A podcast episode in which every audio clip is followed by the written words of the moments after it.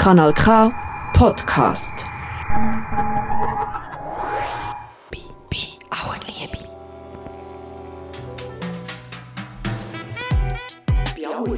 Bei aller Liebe, darüber müssen wir reden. Bei aller Liebe. Bei aller Liebe. Wir müssen reden. Du hörst bei aller Liebe. Am Mikrofon ist Monika Hoffmann. Was denkst du zum Bisseln im öffentlichen Raum? Kannst du überall bisseln, wo du willst? Oder nicht? Und wie hast du es mit digitalen Technologien? Findest du es super, wenn du deine Waschmaschine per Handy kannst heimen Bei aller Liebe kann man diese Themen feministisch denken? Ja, das kann man. Und wir machen das in der heutigen Sendung. Und darum senden wir heute zwei Folgen von einem Podcast, den wir vor einem Jahr für die Uni Bern haben produziert Die Abteilung für Gleichstellung hat nämlich eine feministische Sommeruni veranstaltet. Und eines von diesen Themen war smarte Wohnutopien. Wie kann man Technik emanzipatorisch und feministisch brauchen? Eva Iselstein und Marlene Hobbs haben das an einem Workshop mit den Teilnehmenden der feministischen Sommeruni diskutiert. Ganz viele Leute sind irgendwie entweder krasse Technikfans oder so super kritisch ähm, und das Gefühl von, okay, irgendwie Datenschutz, das geht alles gar nicht, das ist Überwachung und so. Und ich so dachte, hä, eigentlich bietet das ja auch total coole Möglichkeiten und ist es ja auch total wichtiger Teil unseres Alltags. Und ähm, das muss doch irgendwie auch möglich sein, darüber nachzudenken, wie das irgendwie auch feministisch und emanzipatorisch genutzt werden kann. Feministische Sommer-Uni Bern. Der Podcast. Über Videocall bin ich jetzt verbunden mit Eva Isselstein und Marlene Hobbs. Sie sind beide wissenschaftliche Mitarbeiterinnen im Bereich Geografie und sie haben im Rahmen der feministischen Sommeruni Bern einen Workshop zum Thema smarte Wohnutopien durchgeführt. Eva, um was ging es? Wie der Name des Workshops ja schon sagt, ging es uns irgendwie darum, darüber nachzudenken, wie wir eigentlich wohnen wollen und vor allen Dingen darauf zielt das Wort Smart ab, wie wir auch mit Technik und mit digitaler Technik zusammen wohnen wollen. Und um uns dieser Frage zu nähern, haben wir auch erstmal irgendwie so ein bisschen aus unserer Forschung erzählt, weil wir uns beide auch in unseren Masterarbeiten letztes Jahr mit Smart Homes beschäftigt haben und haben dann aber auch so ein bisschen biografisch gearbeitet und ähm, geschaut, was die Teilnehmenden eigentlich so für Erfahrungen mit Technik in ihrem eigenen Wohnraum schon gemacht haben um darauf dann so aufbauend auch zu schauen, was eigentlich relevante Fragen für uns sind, wenn wir darüber nachdenken, wie soll Technik eigentlich sein? Was kann Technik überhaupt? Kann Technik uns irgendwie dabei helfen, einen utopischeren Wohnraum für uns zu schaffen? Und was sind da aber vielleicht auch die Grenzen? Das, ähm, genau, das waren die unterschiedlichen Themen, die wir so angeschnitten haben. Du hast gesagt, das ähm, Thema Smart Home war für euch beide das Thema der Masterarbeit. Wie seid ihr auf, auf dieses Thema gekommen? Was fasziniert euch daran? Vielleicht jetzt Marlene. Ja, also ähm, mich fasziniert an der Auseinandersetzung mit Wohnen und Technik vor allem, dass wir beim Wohnen und beim Alltag in unseren vier Wänden, wo wir so viel Zeit verbringen, gar nicht unbedingt an einen technischen Ort denken. Ähm, dabei ist er aber total technisch. Wir haben total viele Geräte und ähm, ja, technische Prozesse, die wir jeden Tag machen. Und die werden halt zunehmend digitalisiert, also smart, kann man so sagen. Ähm, sei es irgendwie mehr Vernetzung von unseren Geräten untereinander, also das Handy mit dem Laptop oder meine Bluetooth-Kopfhörer. Ähm, und mich hat es oder mich fasziniert es immer noch vor allem, sich so diese banalen Alltäglichkeiten anzugucken und die Prozesse, die da stattfinden, die wir so ja, täglich durchleben ähm, und da mal kritisch drauf zu gucken und zu gucken, was passiert da eigentlich genau. Was war eure Motivation, ähm, diesen Workshop anzubieten, Eva? Also natürlich hatten wir auch einfach so das Gefühl, wir haben uns jetzt irgendwie in unseren Masterarbeiten damit beschäftigt und haben irgendwie spannende Sachen rausgefunden und Sachen ähm, irgendwie, mit denen wir, über die wir mit Leuten diskutieren wollen und hatten uns auch letztes Jahr schon überlegt, dass wir uns ähm, zu der Sommerschule anmelden, die dann ja leider nochmal um ein Jahr verschoben wurde. Und jetzt war das für uns irgendwie eine total gute Gelegenheit, nochmal mit Leuten ins Gespräch zu kommen. und ähm, vor allen Dingen aber eben auch über diese alternative Techniknutzung zu sprechen. Das war für mich auch eine total zentrale Motivation, mich überhaupt mit ähm, Technik im Wohnen zu beschäftigen, weil ich irgendwie so das Gefühl hatte, ganz viele Leute sind irgendwie entweder krasse Technikfans oder so super kritisch ähm, und das Gefühl von, okay, irgendwie Datenschutz, das geht alles gar nicht, das ist Überwachung und so. Und ich so dachte, hä, eigentlich bietet das ja auch total coole Möglichkeiten. Und ist es ja auch total wichtiger Teil unseres Alltags. Und ähm, das muss doch irgendwie auch möglich sein, darüber nachzudenken, wie das irgendwie auch feministisch und emanzipatorisch genutzt werden kann. Und ähm, fand das jetzt auf der Sommerschule auch eine total gute Gelegenheit, darüber mit Leuten ins Gespräch zu kommen. Und ähm, da sind auch wirklich coole Diskussionen drum entstanden. Also das hat echt Spaß gemacht im Workshop. Du hast alternative Techniknutzung angesprochen. Kannst du uns dafür ein Beispiel geben? Ähm, also natürlich geht es da, also kann man, kann damit gemeint sein, okay, ich verwende irgendwie Technik halt einfach nicht ähm, so, wie es verwendet ist. Das, also genau, Marlene hat zum Beispiel vorher im Workshop das Beispiel gebracht, dass das Telefon ja eigentlich nicht dazu da war, dass wir irgendwie miteinander kommunizieren äh, darüber, wie es uns geht oder so, sondern dass das erstmal eine Technologie war, die eigentlich dazu da war, im Beruf irgendwie Absprachen zu treffen ähm, und die sich dann aber total weiterentwickelt hat und ähm, genau, genauso können wir natürlich irgendwie uns auch sonst überlegen, wie wir Technik irgendwie anders verwenden können, als sie eigentlich intendiert ist. Und natürlich auch, keine Ahnung, irgendwelche abgefahrenen Sachen mit der Mikrowelle anstellen und das zu einem Kunstprojekt umwandeln oder so.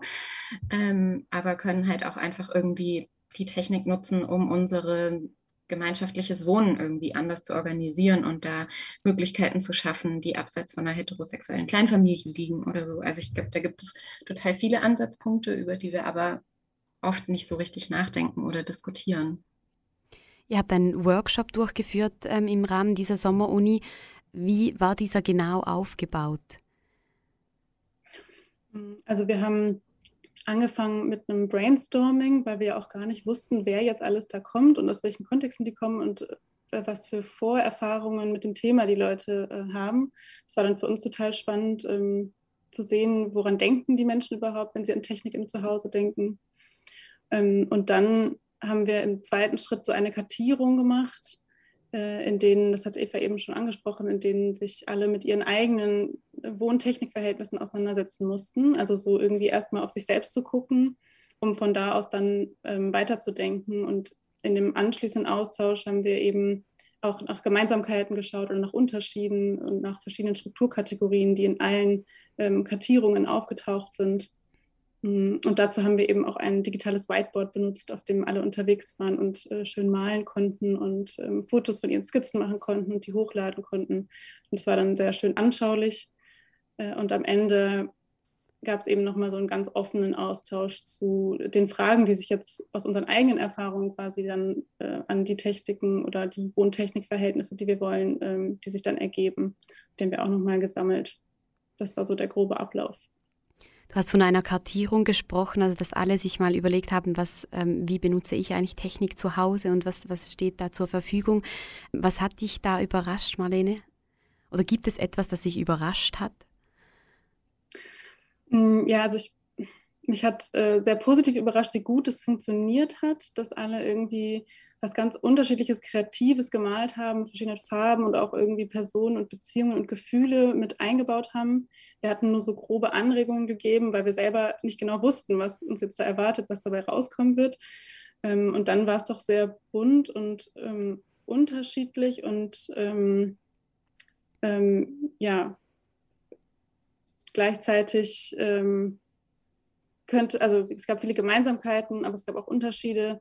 Und irgendwie war das, egal wie wild das jetzt war, eine gute Basis, um davon weiter zu diskutieren. Aber ich denke, ich würde mir beim nächsten Mal nochmal konkretere Fragen überlegen, was wir uns darunter eigentlich vorstellen. Zum Beispiel ähm, war nicht die Aufgabe, einen konkreten Wohngrundriss zu malen, aber ich finde die Frage total spannend, wie die Wohngrundrisse auch beeinflussen, wo welche Technologien von wem wie genutzt werden, wie die, wie die ähm, Haushaltsformen sind. Genau, also da gibt es auf jeden Fall noch Ausbaumöglichkeiten. Kannst du uns ein Beispiel geben für eine ähm, Technik oder Techniknutzung, die alle gemeinsam hatten? Also es gibt auf jeden Fall irgendwie, würde ich sagen, Technologien, die halt irgendwie auch tatsächlich alle eingezeichnet haben. Also wir hatten uns vorher auch schon so ein bisschen Gedanken gemacht, wenn man irgendwie an Technik im Zuhause denkt, dann ist irgendwie oft das Erste, was einem so einfällt, eher so der Fernseher oder vielleicht noch der Laptop oder die Musikanlage und so. Ähm, und viel weniger der Kühlschrank oder die Spülmaschine oder sowas. Also so ganz alltägliche Technikgeräte. Ähm, und da hatten wir uns vorher so ein bisschen gefragt, ob das wohl in den Kartierungen vorkommen wird oder wie die Leute das kartieren. Und da war ich auf jeden Fall erstaunt, dass das sehr konsequent von allen irgendwie eingezeichnet wurde. Das lag sicherlich auch daran, dass es irgendwie auch vorher schon thematisiert wurde bei diesem Brainstorming, mit dem wir angefangen haben, was Marlene schon gesagt hat, und dass es auch irgendwie so ein feministischer Kontext war, in dem wir uns bewegt haben, wo Leute schon mal eher darüber nachgedacht haben, ähm, dass in der Küche vielleicht auch Arbeit stattfindet und was für Geräte da irgendwie daran beteiligt sind. Aber das fand ich auf jeden Fall schön, dass so diese Vielfalt der Technik eigentlich in allen Kartierungen vorkam und aufgegriffen und reflektiert wurde. Und was noch vorkam, war eben auch, ähm, so wer, wem die Technik zugeordnet wird, also auch wer, wem sie gehört oder wer die Kontrolle darüber hat oder ähm, wie wohl man sich damit fühlt. Also irgendwie war bei allen waren so Kategorisierungen der Technik zu bestimmten Personen noch dabei, ähm, wo die, wobei die Kategorien auch wieder unterschiedlich waren. Also es gibt irgendwie so total viele Möglichkeiten, diese Technik zu denken. Also eine Zuteilung ähm, zu einer Person, die im Haushalt wohnt und die quasi die, die teilweise wahrscheinlich unausgesprochene Verantwortung für dieses Gerät hat. Genau, also in, es gab zum Beispiel Kartierungen zu ähm, in Eltern-Kind-Haushalten, also Familienhaushalten, wo dann ganz klar war, dass die Eltern irgendwie so die Kontrolle und den Besitz äh, irgendwie haben oder auch in Partnerschaften, ähm, wo dann irgendwie in einer heterosexuellen Partnerschaft gerade man zusammengezogen ist und dann irgendwie gehören aber dem Partner die Technologien und ähm, die Partnerin muss sich dann erstmal aneignen, damit sie sich genauso wohl damit fühlt. Ähm, oder vielleicht doch auch im WG-Kontext, ähm, was ist meins, was ist deins oder wer hat dafür die Verantwortung, wer richtet das WLAN ein oder so. Was natürlich dann wieder stark vergeschlechtlich zum Beispiel ist. Ein Ziel eures Workshops war es, ähm, feministische digitale Wohnutopien ähm, euch zu imaginieren. Was sind da Beispiele, die rausgekommen sind? Eva? Also tatsächlich haben wir uns vor allen Dingen irgendwie auch über Fragen, die wir daran haben und so, was sind eigentlich ähm, feministische Techniknutzung, was kann das überhaupt bedeuten und wie hängt das vielleicht mit Klimagerechtigkeit zusammen und mit unterschiedlichen gesellschaftlichen Machtstrukturen und so.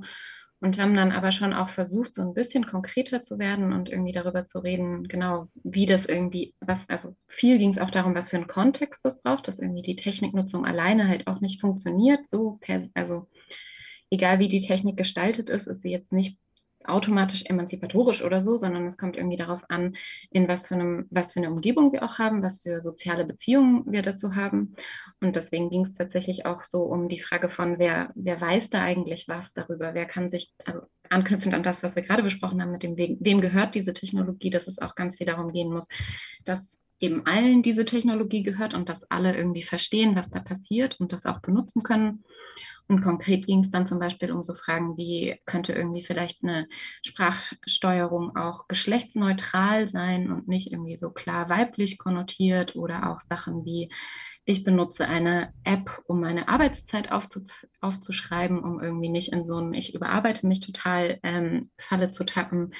Oder Fragen von, könnte man irgendwie so die Haushaltsaufgaben auch ähm, noch stärker über irgendeine künstliche Intelligenz verteilen lassen, würde das Sinn machen. Wäre das cool, wenn wir irgendwie ähm, in so eine Maschine eintippen könnten, wer gerade wie viel Zeit hat und wer gerade wie genervt ist und wem was wie wichtig ist. Und dann sagt diese künstliche Intelligenz so, okay, und du machst jetzt diese Aufgabe und du machst jene. Und ähm, das dann vielleicht auch irgendwie transparent zu gestalten. Und gleichzeitig ist dann natürlich die Frage, okay, aber diese künstliche Intelligenz, wäre die denn überhaupt da so für geeignet oder ist die nicht, funktioniert die nicht nur als künstliche Intelligenz wegen Daten, die sie zur Verfügung hat und diese Daten sind dann zwangsläufig auch immer schon ähm, durch Vergangenheit und Gegenwart, in der sie gesammelt wurden, halt ähm, nicht neutral, sondern zum Beispiel würden sie dann vielleicht eher den Männern zuordnen, die Reparaturaufgaben zu übernehmen und den Frauen die Putzaufgaben oder so, weil sie aus den Daten gelernt haben, dass das halt das ist, wie total oft die Arbeit aufgeteilt wird. So wie ich das ähm, rausgehört habe, ist eure Grundhaltung, äh, dass Technik eben auch feministisch genutzt werden kann und nicht ähm, per se verteufelt werden soll. Ähm, was sind eure persönlichen Favorites so, oder so die, die, eure Vorstellungen, so Gadgets eine, oder Technik, Techniknutzung, die ihr ähm, voll gerne so in, in 50 Jahren ähm, in eurem zu Zuhause haben würdet? Puh, das ist eine schwere Frage. Also ich bin auf jeden Fall für eine intelligente Waschmaschine, aber die gibt es schon. Okay, und mm. wie, wie funktioniert die? Naja, die ähm, misst genau das Wasser ab, was sie braucht für ähm, die Menge an Wäsche, die man reintut. Ähm, und ähm, ich kann per, auf mein, mit, in meinem Kalender im Handy steuern, wann sie läuft und wann sie fertig ist. Aber für mich gehört dann auch immer dazu, und das war auf jeden Fall auch so ein Aha-Effekt heute, also ich glaube, es wird nie funktionieren, irgendwas emanzipatorisch zu denken, wenn man nur an die Gadgets denkt, also die Techniken, die kommen dann quasi ins Leben und dann wird was verändert, sondern Techniken müssen immer als soziale Verhältnisse betrachtet werden. Also so der, der, die Aushandlung ähm, um die Prozesse, in die die eingebunden werden, muss immer ein Teil davon sein. Also ähm, eine neue Technologie, eine neue Waschmaschine würde dann irgendwie, ähm, würde ich dann versuchen mitzudenken in meinen ähm, in meiner Haushaltsform, mit wem wohne ich gerade, wie viele sind wir, macht es Sinn, äh, ja, genau, also so das im, im Kontext irgendwie mit, mitzudenken. Also meine Frage beinhaltet also auch wie eine, ja, was, was äh, wünscht ihr euch für gesellschaftliche Veränderungen? Eva, ja, möchtest, du, möchtest du auch noch ähm, etwas dazu sagen? Ähm, ja, zu der Frage nach der utopischen Technikgestaltung. In 50 Jahren habe ich jetzt, glaube ich, nicht so die klare Waschmaschine oder so im Kopf, sondern eher so, ja, genau, was ich gerade schon auch so ein bisschen angesprochen habe, dass ich irgendwie mir wünschen würde, dass ich die Technik, die ich verwende, ähm, verstehen kann.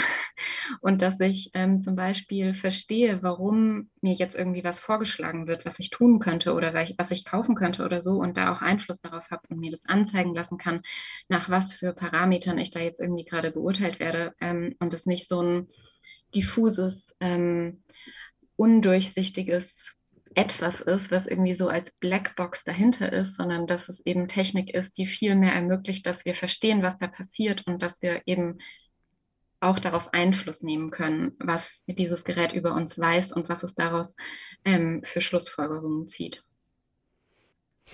Was waren die Reaktionen der TeilnehmerInnen des Workshops? Also ähm, ich hatte das Gefühl, dass sie alle auf jeden Fall Inspirationen irgendwie mitgenommen haben und das cool fanden, darüber mal nachzudenken. Ich glaube tatsächlich auch so dieses, okay, kann Technik eigentlich nicht auch cool genutzt werden oder vielleicht auch nicht? Und was für eine Umgebung braucht es dafür? Wie viel ähm, müssen wir dazu erstmal den Kapitalismus abschaffen, damit das irgendwie so funktionieren kann, wie, wie wir uns das vorstellen? Ähm, aber ich fand auf jeden Fall total beeindruckend, ähm, wie alle eigentlich das irgendwie aufgenommen haben und total spannende Fragen gestellt haben, obwohl niemand von den Teilnehmerinnen jetzt sich wirklich schon mit solchen Fragen beschäftigt hatte. Oder eigentlich waren alle eher so, ich bin irgendwie relativ neu in dem Thema oder ich habe mich noch gar nicht damit beschäftigt und ich wollte jetzt mal wissen, was macht ihr da eigentlich so? Ähm, und es kamen richtig spannende Gedanken dazu. Das fand ich total schön. Was hofft ihr, nehmen die TeilnehmerInnen ähm, des Workshops mit? Hm, also das hat auch eine Teilnehmerin sogar gesagt, dass sie jetzt mitnimmt, dass sie vorher eher so eine technikkritische Perspektive hatte und dann doch irgendwie vielleicht einseitig ähm, herangegangen ist. Und ich, ich denke, das ist was, was, ähm, was die Teilnehmerinnen mitnehmen könnten oder ich denke bestimmt auch mitgenommen haben, dass es eben nicht nur dieses Schwarz-Weiß-Denken gibt, irgendwie, das ist irgendwie gute oder schlechte Technik, sondern dass man da sehr viel differenzierter rangehen kann und sehr, also viele verschiedene Dynamiken einfach beobachten kann und es verschiedene Anknüpfungspunkte an das Thema gibt. Gibt es noch irgendetwas, das wir jetzt nicht angesprochen haben, aber das ihr ähm, erwähnt haben wollt? Ähm, ich glaube, was wir jetzt noch gar nicht so richtig angesprochen haben, ist so Fragen von äh, Sichtbarkeit und Technik. Also ähm, dass Technik irgendwie oder vor allen Dingen eben Küchentechnik, Haushaltstechnik tendenziell in den letzten Jahrzehnten ähm, Hausarbeit eigentlich eher unsichtbar gemacht hat. Also dass Arbeiten, die früher vielleicht in der Gemeinschaft, ähm, auf dem Hof oder so, keine Ahnung, stattgefunden haben, dass der Waschtag irgendwie ein großer Tag ist, zu dem alle kommen. Und jetzt ist es irgendwie so die Waschmaschine, die dann eigentlich die, Eigen die Arbeit, die dahinter steht, eher individualisiert und eben unsichtbar macht. Ähm, und scheinbar die Hausarbeit verschwinden lässt oder ja auch scheinbar komplett übernimmt. So der Staubsaugerroboter, der jetzt für mich staubsaugt. Und dann muss sich da ja gar niemand mehr drum kümmern. Wobei das dann völlig verdeckt, dass sich da ja eben doch jemand drum kümmern muss, weil der Staubsauger halt nicht einfach so durch die ganze Wohnung von selbst fährt, sondern man aufpassen muss, dass aufgeräumt ist, dass der über die Türschwellen kommt und so. Und ähm, im Moment ist Technik eigentlich oft eben so gestaltet, dass es Arbeit scheinbar ähm, ganz verschwinden lässt, in der Realität eher unsichtbar macht. Und da würde ich mir, wenn wir jetzt wieder über utopische Techniknutzungen reden, eigentlich wünschen, dass es gelingt, dass Technik diese Sachen eher ins Bewusstsein ruft. Also natürlich ist es auch schön, wenn es Technik gibt, die tatsächlich uns Arbeit abnimmt. Das will ich überhaupt nicht in Abrede stellen. Ich bin sehr froh, dass es eine Waschmaschine gibt und ich nicht irgendwie auf dem Waschbrett meine Jeans sauber rubbeln muss. So. Aber ähm, genau, ich würde mir halt wünschen, dass es nicht zu so einer Individualisierung führt und dass die durch die Technik eben ähm, Machtstrukturen thematisierbar werden und ähm, Reproarbeit sichtbar wird und irgendwie die Technik nicht ähm, mich so sehr auf mich selbst zurück, zurückwirft, sondern eben ermöglicht, dass ich eher ähm, reflektiere. Diese Fragen, die wir die ganze Zeit besprochen haben, von wie hängt diese Technik eigentlich mit meinen sozialen Beziehungen, mit meiner Position in der Gesellschaft zusammen. Wenn sich jetzt eine Zuhörerin des Podcasts weiter ähm, mit dem Thema smarte Wohnutopien beschäftigen möchte, was empfiehlt ihr dieser Person?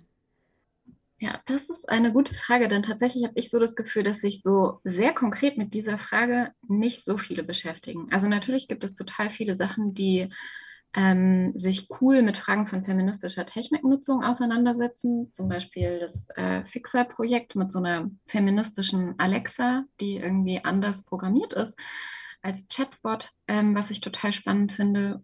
Oder dann eben Leute, die sich, ähm, die kritisch dazu forschen, wie Technik im Zuhause verwendet wird.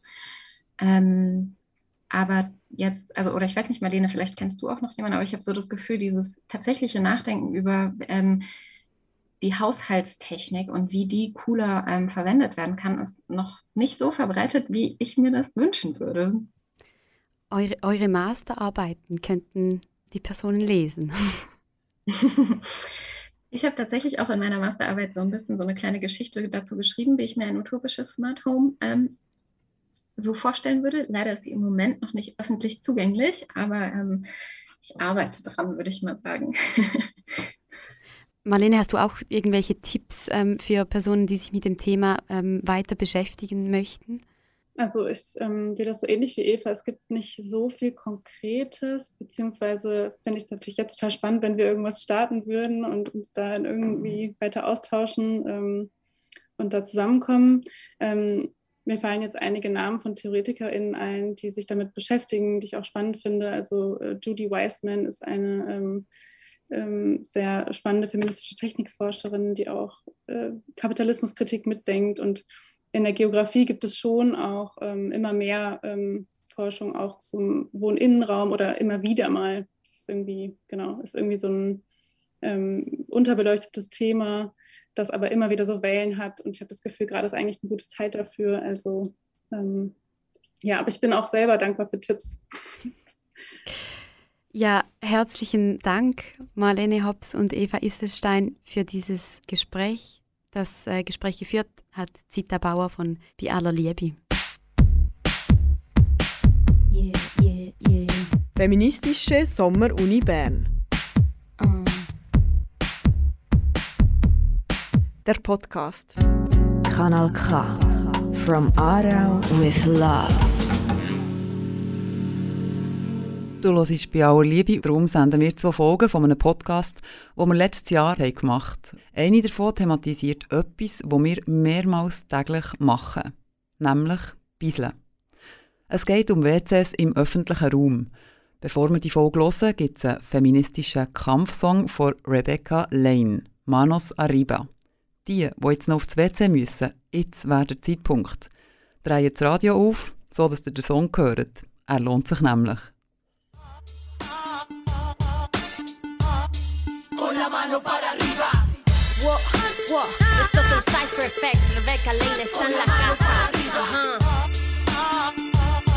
Esas manos en el aire. Bra.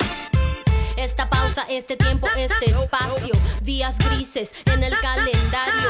Las únicas noticias son de película ridícula. Disyuntiva destruir a la rutina. Desde temprano intento levantarme. Si no hay desayuno, entonces ayunar es el vacío que solo llena la música. La única esdrújula en mi vida diacrítica. Naufragando en el medio de la cama, abrazando una almohada sin encontrar una sábana que cubra esta desnudez hecha de dudas. Mejor lápiz y papel una instrumental del chess. Porque cuando escribo yo me siento libre. La depresión disminuye de calibre. No hay mejor sensación que una canción cantada a pulmón con la ayuda de ustedes. Cuando subo a la tarima, yo me siento una reina y quiero ver a todas con la mano para arriba. Si te gusta lo que miras y lo que mi boca rima, quiero ver a todos con la mano para arriba.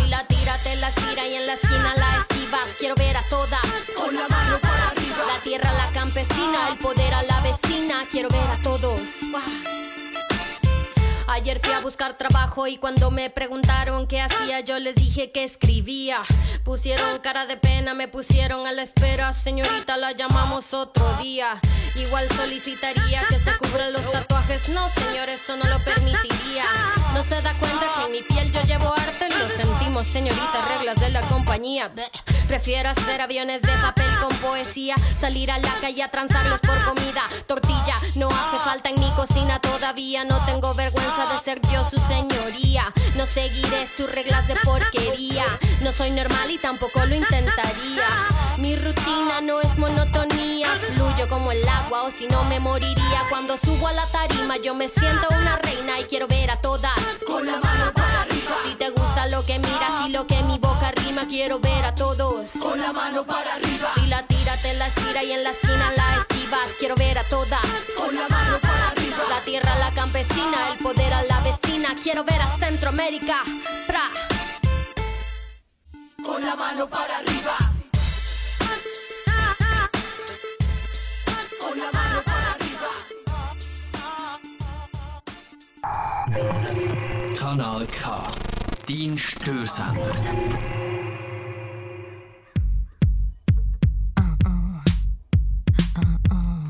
Bei aller Liebe. Wir müssen reden. Bisseln im öffentlichen Raum. Wann bist du das letzte Mal in einem Park und hast bisseln? Hast du dafür ein WC gebraucht? Hat es gleich viele WCs für alle Menschen gehabt? Eben.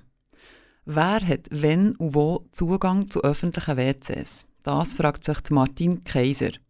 Sie ist Aktivistin und Mitbegründerin vom Kollektiv Kollektiv. Nein, das ist jetzt nicht ein Versprecher gewesen. Sie heißen so Kollektiv. Letztes Jahr hat Zita Bauer mit ihr darüber geredet, wieso es bei WCs um Machtverhältnisse geht. Wer kann eigentlich wann, wo, wie eine Toilette aufsuchen oder eben dem, äh, diesen menschlichen Grundbedürfnissen nachgehen? Und wenn wir an, uns angucken, wie das so alltäglich passiert, gibt es da sehr Unterschiede. Feministische Sommer-Uni Bern. Der Podcast. Über Videocall bin ich verbunden mit Martine Kaiser, Mitgründerin und Aktivistin im Kollektiv Klolektiv. Martine hat im Rahmen der feministischen Sommer-Uni Bern einen Workshop gegeben mit dem Titel Toilet Talks Alltäglichkeiten unserer Notdurft. Martine, um was ging es inhaltlich?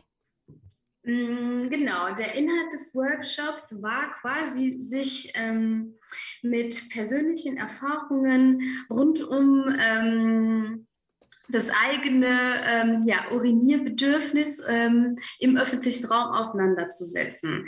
Also, oder wenn ich davon spreche, so ja, Toiletten im öffentlichen Raum oder Urinieren, das meint natürlich ganz viele Sachen. Also irgendwie vielleicht ist Urinieren stellvertretend für andere Ausscheidungsbedürfnisse, Prozesse, die quasi jeder Mensch äh, nachgehen muss. Also urinieren, defekieren, einige Menschen menstruieren, einige ähm, müssen Windeln wechseln und das nicht nur äh, Säuglinge, auch äh, erwachsene Menschen. Und ähm, genau, so über diese Bedürfnisse, die, wie ich finde, in unserem Alltag noch oftmals sehr mm, tabuisiert sind und äh, vielleicht nicht so gerne besprochen werden.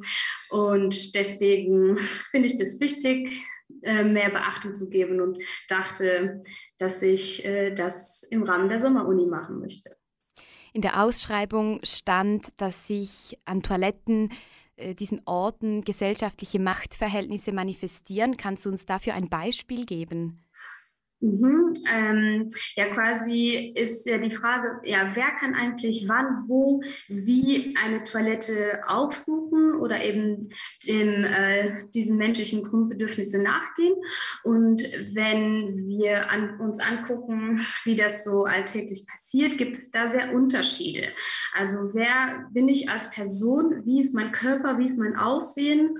Und ähm, das wiederum äh, hat einen sehr großen Einfluss darauf, wie ich halt äh, dann tatsächlich ähm, diesem Bedürfnis in öffentlichen oder halböffentlichen Räumen nachgehen kann. Sagen wir, äh, das, was vielleicht am offensichtlichsten ist, ist oftmals ähm, dass äh, ja klar an den Piktogrammen auf Toiletten erkennbar ist, ja, es ist ein weiblich gelesenes Piktogramm und ein männlich gelesenes Piktogramm und die bestimmen quasi, in welchen Raum ich als Mensch äh, eintreten kann. Und ähm, genau, und es ist so sehr klar ähm, seit sehr vielen Jahrhunderten ähm, festgelegt. Äh, und ja, und es sagt es auch so, es gibt halt nur zwei biologische Geschlechter und ihr müsst da reingehen.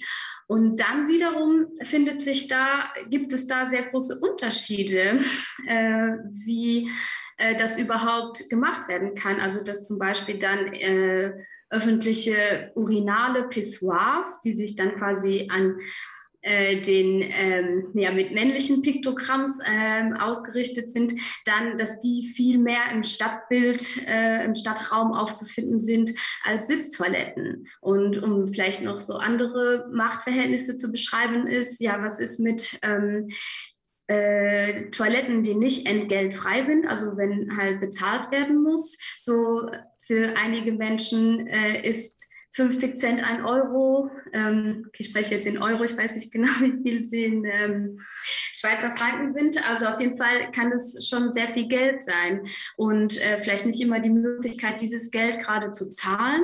Oder ähm, noch ein, ein großes Thema wäre zum Beispiel ähm, äh, ja, körperliche ähm, Behinderungen, Beeinträchtigungen oder Erkrankungen, ähm, die auch eine große Rolle spielen, inwiefern ich ähm, ja eigentlich mich durch öffentliche Räume bewegen kann und auch dann eben wie lange ich mich irgendwo bewegen kann, einfach weil vielleicht nicht die Toilette mit der Ausstattung vorhanden ist, die ich gerade brauche.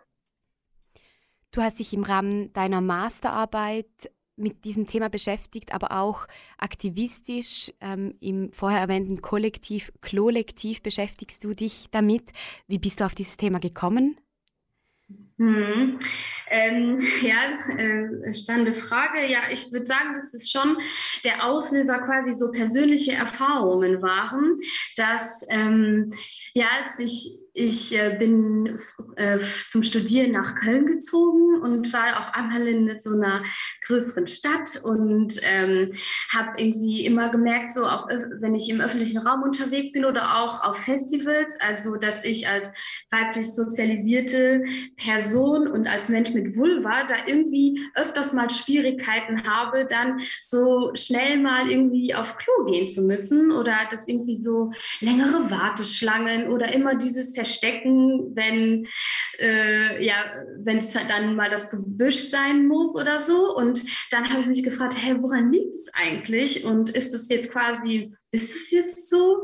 Und ähm, ja, oder bin ich das Problem oder woran könnte das liegen? Und irgendwann hatte ich so ein, äh, so ein Gespräch mit äh, FreundInnen, wo ich das so angeregt habe, sich mal darüber auszutauschen. Und ähm, ja, das war so quasi so ein Auslöser, wo ich dachte, ach, ich möchte der Sache auf den Grund gehen und ich möchte das herausfinden. Ja, dann sind mir so viele spannende Sachen aufgefallen, dass eben, was ich meinte, so, dass viele äh, Toiletten, äh, dass oftmals einfach nur Urinale in Städten zu finden sind und da viel mehr davon und oft das äh, halt eben gratis oder entgeltfrei. Äh, Demgegenüber gibt es die ähm, Sitz- Toiletten, die, äh, die oftmals äh, eben was kosten und dann als ja, quasi um zu sehen, ja, da steckt eigentlich ganz viel äh, dahinter oder ganz viele Strukturen. Und es ist jetzt irgendwie, äh, wie vielleicht oft Menschen annehmen, ah ja, bei den Frauen gibt es immer so lange Warteschlangen, die brauchen immer so lange, aber dass es vielleicht ein Design und Architektur ähm, eine Grundlage dahinter steckt, so, da denken viele nicht drüber nach. Und das ist der Fall, dass es auch oftmals einfach viel mehr Uriniermöglichkeiten eben für das ähm, ja, äh, auf den äh, ausgewiesenen Männertoiletten gibt. Oft sprechen wir da von einem Verhältnis äh, 1 zu 2, manchmal 1 zu 3. Und äh, das war so ein Punkt, wo ich mich sehr viel mit auseinandergesetzt habe, eben die Quantität, die Anzahl von äh, Uriniermöglichkeiten. Und das macht einen enormen Unterschied. Und ähm, genau, oder wie viele, wenn wir von barrierefreien Toiletten sprechen, was bedeutet eigentlich barrierefrei? Weil so barrierefrei sind sie dann nicht, weil sie eher barrierearm sind und für Menschen äh, im Rollstuhl konzipiert werden oder diese Norm entspricht, aber äh, dass es da eigentlich auch noch ein bisschen weitergehen kann, um wirklich dann Toiletten für alle äh, bereitzustellen. Ja, und das hat sich so verfolgt und ich finde, es ist so ein alltägliches Thema, was womit alle irgendwie ja oder einige mehr als andere äh, sich beschäftigen oder sich auch darüber mal Gedanken gemacht haben. Ja, und deswegen ist es quasi so ein Thema geblieben. In welchen Städten hast du geforscht? Ähm, ich habe äh, primär in Köln geforscht und ähm, mittlerweile, also ich lebe allerdings in, in, jetzt in Bonn und in Berlin und äh, merke, dass äh, eigentlich viele Städte haben die gleichen Themen. Also es wiederholt sich quasi die ganze Zeit. Deswegen ist es so, es zieht sich in sehr vielen Städten, ähm, zieht sich so durch und gibt es so ja, ähnliche Themen, dass es da äh, ja Klo-Ungerechtigkeiten gibt. Und mit welchen Methoden hast du, ähm, bist du das Thema angegangen, wissenschaftlich? Also meine Methodik war, ähm, dass ich äh, interaktive Interviews geführt habe. Also ich habe ähm, mich mit Menschen im öffentlichen Raum getroffen und äh, diese Menschen auf ein Kaltgetränk eingeladen und wir haben quasi so Zeit miteinander verbracht und geguckt äh, an den Standorten, die ich ausgewählt hatte. Ähm, ja, was gibt es eigentlich an Klo, in, also an, an Sanitärinfrastruktur oder was auch nicht und äh, wie wie gehen wir hier an diesem Ort gerade wie können wir hier mit äh, unserem Miktionsbedürfnis umgehen. Also Miktionsbedürfnis bedeutet eben das äh, Entleeren der Harnblase. Und äh, ja, wie können wir an diesem Ort damit umgehen? Und es war immer sehr unterschiedlich, je nachdem, mit welchen äh, Menschen ich unterwegs war. Und ähm, ich ha habe allerdings auch dann, das waren quasi die Alltagsexpertinnen, mit denen ich mich getroffen habe. Und ich habe dann auch die Fachexpertinnen ähm, interviewt, wo äh, ja die verantwortlich waren für die, die Konzeption der, ähm, der, ja, des Toilettenkonzeptes quasi äh, erstellt haben und für die Bewirtschaftung äh, der Toiletten-WC-Anlagen verantwortlich sind, um auch zu gucken, was sind eigentlich die Vorstellungen bei so Menschen, die das für Städte planen. Wie, wie gehen die so ein Toilettenkonzept eigentlich an? Und ähm, ja, oder gibt es äh, Diskrepanzen? Ähm, je nachdem, was die für eine Vorstellung haben und was halt quasi die NutzerInnen für Vorstellungen haben. Und ähm, ja, das war ganz spannend. Kannst du uns ein Beispiel für eine solche Diskrepanz geben?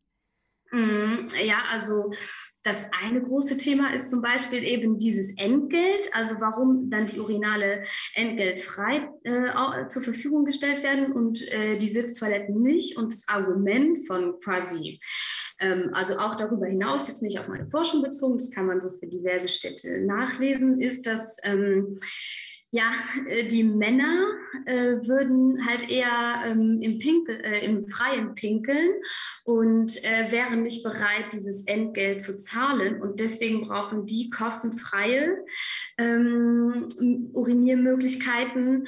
Und ähm, ja, alle anderen können ja irgendwie zahlen oder äh, gehen, pinkeln nicht so selbstverständlich im Freien. Und ähm, ja, ich würde halt da sagen, dass es so einfach alle, wenn es nicht gerade ähm, äh, able-bodied Cis-Männer sind, ähm, pink, ja, versuchen auch, pinkeln auch alle anderen im Freien, aber verstecken sich halt mehr. Und so wird es immer wieder aufs Neue reproduziert, dass äh, die nicht so sichtbar im öffentlichen Raum sind und ähm, das nicht so mitbedenken und vor allem die, ähm, die Anzahl. Äh, also da, da finde ich, dass so das, den Geldaspekt sehen sehr viele auch dann kritisch und können das nachvollziehen, aber ich finde, äh, oft wird vernachlässigt, dass eben quasi, wenn ich an eine, eine, ein City-WC habe. Es gibt eine, eine Sitztoilette und dann gibt es drei Urinale daneben. Und dass das einfach diese Anzahl, äh, 1 zu 3 äh, Möglichkeiten, dass das ähm, ja oft Leute nicht auf dem Schirm haben und äh, ja, dass es so ja, verständlich ist, dass dann vor dem, eine, dem einen Toilette, was dann eben für alle ist, äh, ewige lange Warteschlangen entstehen, vielleicht Kinder gewickelt werden müssen, vielleicht ähm, Menschen im Rollstuhl auch da die Infrastruktur äh, erstmal nutzen äh, müssen und oder eine Familie reingeht mit drei Kindern und irgendwie alle mal pipi müssen, dass dann eben diese Sitztoilette längere Zeit irgendwie oder ja Menstruationsprodukte wechseln. Also es gibt so ganz viele ähm, äh, Fälle oder Situationen, wo Menschen einfach da länger da drauf sind und dann gibt es nur eine davon und alle anderen werden nervös und müssen warten. Ja, dafür gibt es so sehr wenig Verständnis und das äh, ist so eine sehr, ein, ein Aspekt, den ich unterstelle, dass der sehr oft nicht mitgedacht wird. Jetzt haben wir über deine Forschung gesprochen. Ich habe aber vorher auch noch erwähnt, dass du Mitgründerin ähm, eines Kollektivs bist, das sich mit diesen Themen annimmt, ähm, namens Klolektiv. Kannst du auch noch zwei, drei Worte dazu sagen? Mhm, genau, also wir sind ähm, quasi so ein Zusammenschluss von, von aktuell sind wir sechs Personen und wir kennen uns eben über so, ja, wir sind äh, primär Geografinnen und ähm, wir haben uns alle eben äh, während des Studiums, aber in, ähm, in unterschiedlichen, unterschiedlichen äh, Disziplinen, ähm, Moment, stopp, jetzt habe ich mich verhaspelt. Ähm, ja, wir haben uns alle irgendwie im Rahmen unseres Studiums mit äh, Toiletten beschäftigt und das aus unterschiedlichen Perspektiven. Und wir haben uns quasi durch so das Geografie-Netzwerk oder ähm, Netzwerk feministische Geografien zusammengefunden und äh, dann ähm, gedacht, dass es so schade ist, dass es irgendwie in in der Wissenschaft oder vor allem in so Sozialwissenschaften kaum Thema wird und auch, dass ähm, ja, dass so viele sich nicht an die Themen rantrauen oder dass es halt so ein Tabuthema ist, was auch dann nicht so gerne in der Wissenschaft gesehen wird. Oder ähm, ja, und dann haben wir gedacht, es wäre doch irgendwie ja spannend, wenn unsere äh, Forschungsarbeiten oder unsere Qualifikationsarbeiten jetzt dann nicht für die Schublade und äh, oder für die Schublade gedacht sind. Und ähm, ja haben gesagt, okay, wir wollen uns weiter damit auseinandersetzen und haben dann ähm, auch eine äh, feministische Geo-Rundmail nennt sich das eben zu dem Thema ähm, Pissen ist politisch ähm, kritische und feministische Perspektiven auf ähm, Geografien der Notdurft äh, herausgegeben, wo so eine Vielzahl an wirklich sehr spannenden und auch sehr vielfältigen ähm, Beiträgen äh, drin versammelt sind und ja, auch dadurch gemerkt haben, dass so eigentlich vielleicht ein bisschen versteckter, aber schon Leute sich so intensiver auch mit dem Thema auseinandersetzen. Diese Rundmail können wir bestimmt auch noch verlinken für diejenigen, die sich ähm, näher mit dem Thema befassen wollen, für, für die, ähm, die es interessiert. Genau, und du hast jetzt auch zu diesem Thema einen Workshop angeboten im Rahmen der feministischen Sommeruni Bern. Was habt ihr da konkret gemacht? Drei Stunden lang. Wir haben uns ähm, drei Stunden lang mit dem Thema äh, Toiletten oder nicht vorhandene Toiletten in öffentlichen Räumen beschäftigt. Und ja, vor allem geht es, äh, oder das Ziel war auch, viel so ähm, Raum zu geben, um über persönliche Erfahrungen ähm, sich auszutauschen und irgendwie zu merken, äh, so, wo gibt es irgendwie Parallelen im, im Erleben und ähm, welche Schwierigkeiten haben andere, ähm, die ich vielleicht nicht habe oder äh, was, was sind so auch gemeinsam, also so ähnliche Erfahrungen und mit was hängt es eigentlich zusammen? Und dass es auch sehr viel da, darum geht, eben um dieses Sensibilisieren, um zu gucken, ah ja, es steckt eigentlich alles in diesem Thema drin. Und ähm, deswegen haben wir uns quasi erst einmal mit so einem Brainstorming, würde ich sagen, beschäftigt und wo dann ähm, die teilnehmenden Personen sich Gedanken dazu machen konnten, ja, was sind eigentlich die Alltäglichkeiten unserer Notdurft und was fällt euch ein, was, mit welchen Schwierigkeiten ähm, sind vielleicht Menschen konfrontiert. Äh, ihr selber oder andere kennt ihr Beispiele, um, um so einen Zugang eben zur Thematik zu bekommen. Und dann ähm, ja, gab es noch zwei Themenblöcke, wo, wo es eher so, so jeweils ein Input von mir gab und von der Arbeit, ähm, die ich bislang so gemacht habe. Und das war zum einen dann so wie schon erwähnt, so die Toiletten und welche Machtstrukturen ähm, umranden das Ganze eigentlich. Und dann halt noch im, im dritten Teil gab es dann das äh, Urinieren als queer-feministische Praxis, Fragezeichen.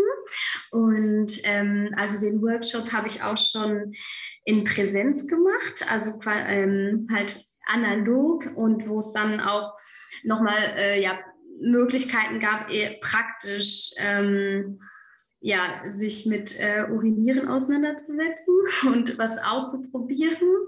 Äh, um, genau, und das haben wir dann im Workshop eher auch so, ja, so besprochen, was es für Möglichkeiten gab. Und es gab Materialien an die Hand, um vielleicht das dann für sich selber auszuprobieren. Und äh, vielleicht, äh, ja, oder dazu ein Beispiel, damit es so klarer wird, wäre, dass ähm, wenn, wenn wir sagen, ja, ähm, nur ähm, äh, ah ja, die äh, Männer, es gibt zwei Geschlechter, es gibt, äh, halt Männer und Frauen und die Männer, die können halt im Stehen pinkeln und die Frauen nicht. Und um halt zu gucken, was steckt da eigentlich dahinter, also wieder diese Binarität der Geschlechter, was wiederum auf so die unterschiedlichen äh, Pinkelgenitalien zurückgeführt wird. Also es gibt dann in, quasi in dieser ähm, in diesem Idee halt dann nur Penis und, und Vulva. Und ähm, daran ist eben die, das Pinkelvermögen geknüpft. Und ich sage halt eher, dass das nicht so ganz stimmt, sondern dass eben sehr viel mehr das Design und unsere Sozialisation ähm, dafür verantwortlich ist, wie Menschen ähm, ja, welche Haltung sie beim Pinkeln haben und dass das eben äh, ja, sozial und kulturell hervorgerufen worden ist. Und äh, ja, möchte mit dem Teil eigentlich so ein bisschen ähm, ja, damit so aufbrechen und äh, da genauer drauf gucken, was eigentlich das so diese Annahme, äh, diese eigentlich naturalisierte Annahme äh, alltäglich so bestärkt und da nochmal so was Dekonstruktives mit drin zu haben. Was hoffst du, nehmen die TeilnehmerInnen des Workshops mit?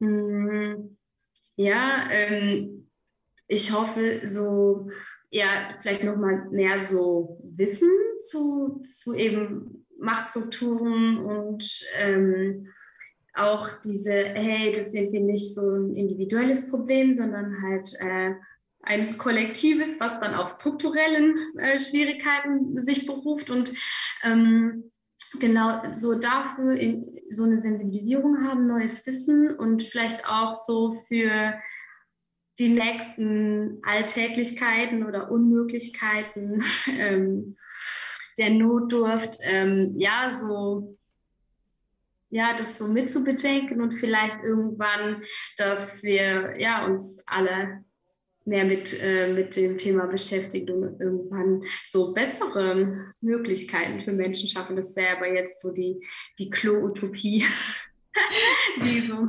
sehr, sehr über allem ist, aber so erstmal für, für die Teilnehmenden so Anregungen für den Alltag. Was mich persönlich noch interessieren würde, du gehst jetzt seit längerer Zeit mit diesem Blick für öffentliche Toiletten durch die Welt. Gibt es eine Stadt, ähm, in der du gewesen bist, die du vorbildlich diesbezüglich erlebt hast? Hm, ah, das ist eine super Frage. Oh, ähm, ja, ich weiß nicht, ob ich so genug gereist bin ähm, äh, durch oder so in Städten war, um es so jetzt die super Stadt wüsste ich gerade nicht. Ähm, ich finde es halt spannend oder eins, was mir in Erinnerung blieb, also ich bin dann auch schon seit zwei Jahren nicht mehr gereist, ähm, aber davor, ähm, ja, also das ist halt auch so an, also andere Klo-Konzepte gibt und äh, Ideen zu Toiletten, wie ich fand es irgendwie spannend, in Göteborg am Flughafen anzukommen und irgendwie so ein Unisex-Toilettenkonzept äh, zu sehen und zu nutzen. Und ähm, was so ganz selbstverständlich irgendwie genutzt wird. Und äh, da ist so ja, irgendwie so U-förmig und es gibt so geschlossene Kabinen mit Waschbecken und ähm, äh, Sitztoiletten und noch aber auch separat in einem separaten Raum nochmal Urinale und ich fand es irgendwie auch spannend zu sehen, ja, es geht halt auch anders, vor allem irgendwie ja mit dem Aspekt von so Unisex-Toiletten oder irgendwie eine, ja, der ähm, realen Geschlechtervielfalt ähm, da auch gerechter zu werden. Und ähm, ja, und dass es so, ja, auch einfach andere Konzepte gibt und wandelbar ist und auch, ähm, ja, so nach und nach irgendwie da auch Bewegung reinkommt und inklusiver wird. Wenn sich eine Zuhörerin des Podcasts weiter mit dem Thema beschäftigen möchte, was empfiehlst du ihr? Mhm. Ähm, ja, ich habe tatsächlich auch so ein paar Links noch zusammengestellt, äh, die ich gerne auch weitergebe. Und ähm, ja, also es gibt super spannende Sachen und ähm, ja, so, so ein paar Klassiker.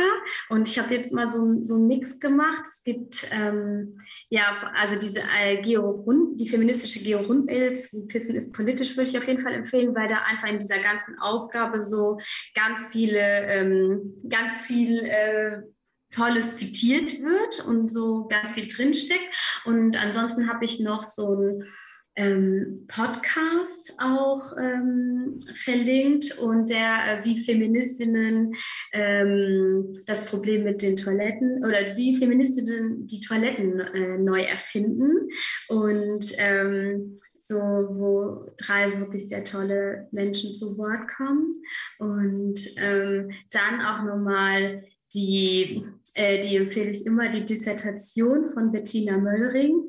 Die ist ähm, äh, eine Professorin aus Kiel und die beschäftigt sich seit den 80ern ähm, mit, äh, mit dem Thema äh, Urinale für Frauen und Männer ähm, oder einfach für Menschen mit unterschiedlichen genitalen Ausprägungen.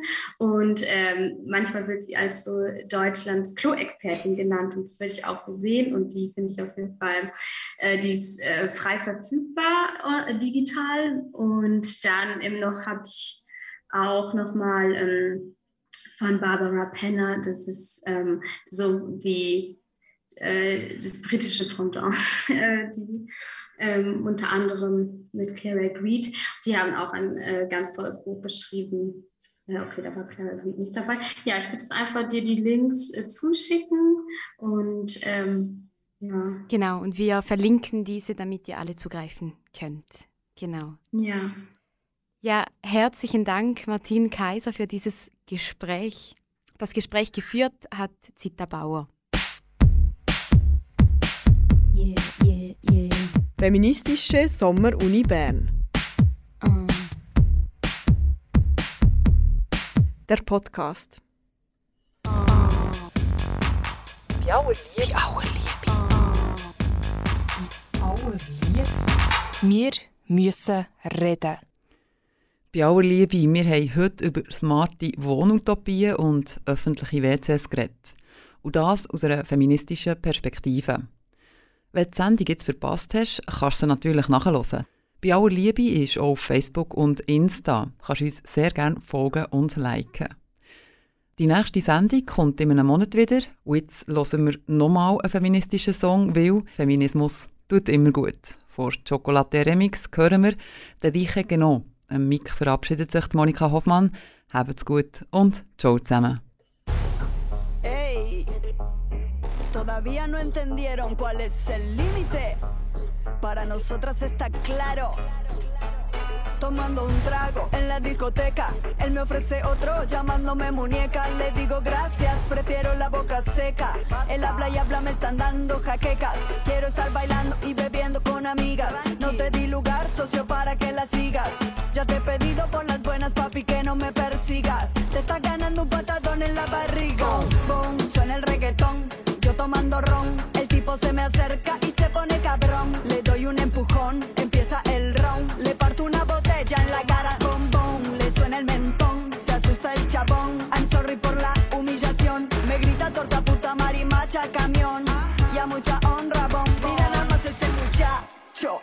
Que pinta de facho, gorra y mostacho. Espérate un cacho. Estás borrachizo, tremendo mamarracho. Te haces el macho. Ay, pobre guacho. Sabes que soy una feminista, pero no quieres que me resista. Sabes muy bien que sos un forro sexista. Estás molesto porque me pasé de lista. No entendiste que no, que no, que no, que no, que no. No entendiste que no, no, no, no, no, no, no, no, no, no, no. Basta cabrón. Boom, boom, suena el reggaetón. Yo tomando ron, el tipo se me acerca y se pone cabrón. Le doy un empujón, empieza el round. Le parto una botella en la cara. Boom, boom, le suena el mentón. Se asusta el chabón. I'm sorry por la humillación. Me grita torta marimacha camión. Y a mucha honra, bombón. Te, me- te, me- te metiste. Con una zorra, una loca. Seguí rumiando y voy a partirte la boca. Estás duro y pesado como roca. Ay, de verdad me descoloca. Que seas tan bobo. Sabes que te gano por robo. Soy la nena mala que te pincha el globo. La caperucita que se come al lobo. Con limón y sal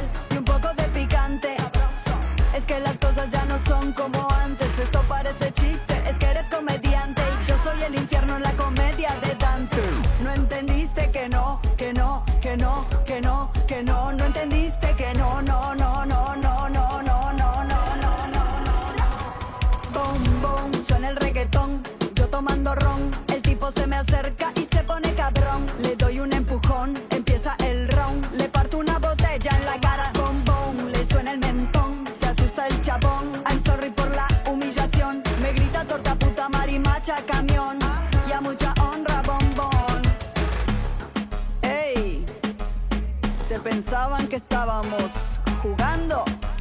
Les digo que esto no es un juego. ¿O sí?